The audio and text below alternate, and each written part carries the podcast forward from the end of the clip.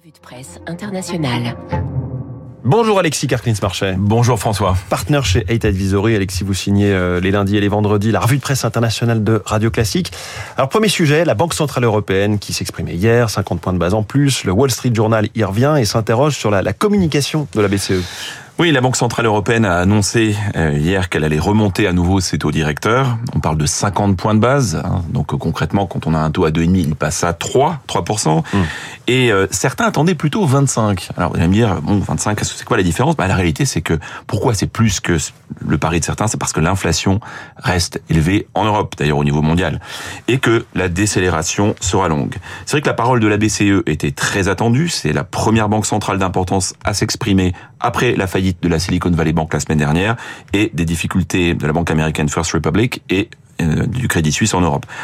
Certains se disaient, avec ces difficultés dans le système bancaire, la remontée des taux sera plus limitée dans le langage. Je vous cite juste une phrase, hum. toujours des langages très diplomatiques. Chaque mot est pesé, chaque, chaque mot est, disséqué ou, suranalysé par les marchés tout de suite. C'est exactement cela, et la Banque centrale n'a pas euh, évité de communiquer sur euh, le sujet des, euh, de la tempête dans le monde bancaire. Ouais. Elle dit la BCE surveille de près les tensions actuelles sur le marché et se tient prête à intervenir en cas de nécessité.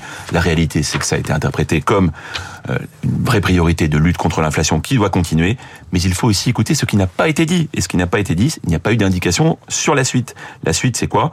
Eh bien, la suite, c'est qu'on ne sait pas de combien et quand la Banque centrale continuera de remonter les taux. Hum. Ça a été interprété comme une politique monétaire qui serait normalement plus conciliante, moins agressive dans les prochains mois. Et plus flexible et entelant. Parce que la dernière fois, on avait annoncé qu'il y aurait une prochaine hausse de taux. Là, ça n'a pas été le cas. Ça n'a pas été le cas. Et, vraiment, encore une fois, tous les mots sont pesés. Ce que le, ce qu'on retient, et c'est ce que d'ailleurs, ce que, ce que met l'accent, l'accent du Wall Street Journal sur ce point, c'est la ligne de crête des banques ouais. centrales. On sait que c'est évidemment très difficile depuis un an.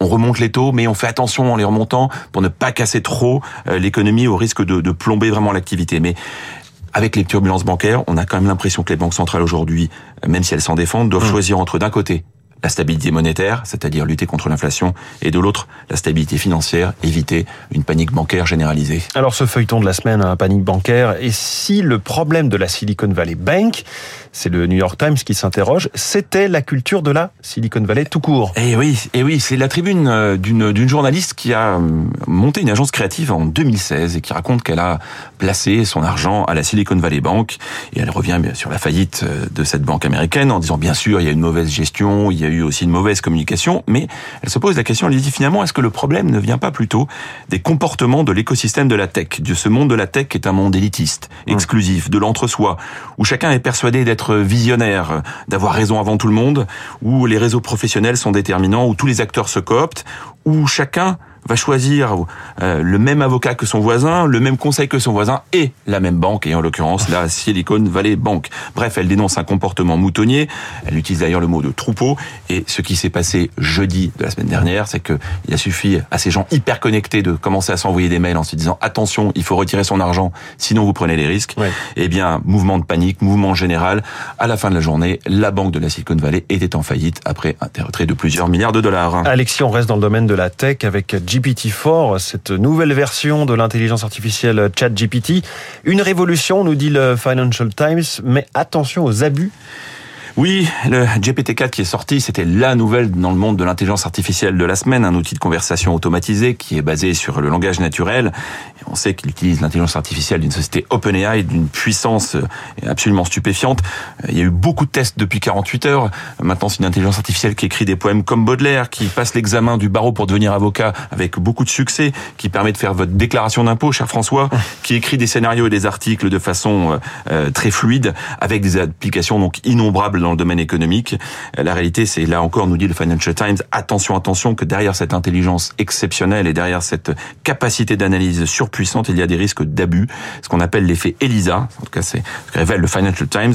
Nous, les humains, nous attribuons des pensées humaines et des émotions à des systèmes informatiques et donc nous pouvons nous faire abuser. Ouais. Donc attention à la manipulation de l'information qui nous est donnée en matière politique. Attention aux fraudes avec des mails euh, qui pourraient être générés automatiquement. Attention aussi à la voix synthétisée qui pourra vous appeler et faire croire que c'est votre famille Oui. qui vous appellent. Et donc beaucoup d'enjeux autour de la sécurité et des abus. D'ailleurs, le régulateur chinois ne s'y trompe pas. Il vient de recommander, et c'est ce que rappelle l'article, à, euh, aux boîtes tech de, la, de, de chinoises de ne pas utiliser les services de l'OpenAI. Et vous savez, j'ai l'impression qu'on se rapproche de plus en plus de ce que nous décrivait Kubrick dans le roman de Clark, dans un film extraordinaire, 2001 Odyssée de l'espace. Rappelez-vous cette intelligence artificielle HAL. qui prend le contrôle HAL, Hal, qui open prend the door. qui HAL open the door. HAL, H-A-L, c'était une lettre avant I, B et M, d'où Ah oui. voilà l'origine de HAL. Et donc l'intelligence artificielle est devenue une réalité 50 ans après. Alexis Karklins Marchais et je signale à nos auditeurs que votre dernier livre est paru tout juste hier, il est tout chaud. Ça s'appelle Pour un libéralisme humaniste aux presses de la cité. Alors vous viendrez spécialement nous le présenter dans quelques jours dans cette matinale, le temps que je le lise. Euh, Alexis, euh, vous l'avez écrit avec une intelligence naturelle ou vous l'avez sous-traité une intelligence c'est beaucoup artificielle? de transpiration, beaucoup de, beaucoup de week-ends et beaucoup de vacances. Merci beaucoup Alexis Karklins Merci, Marchais.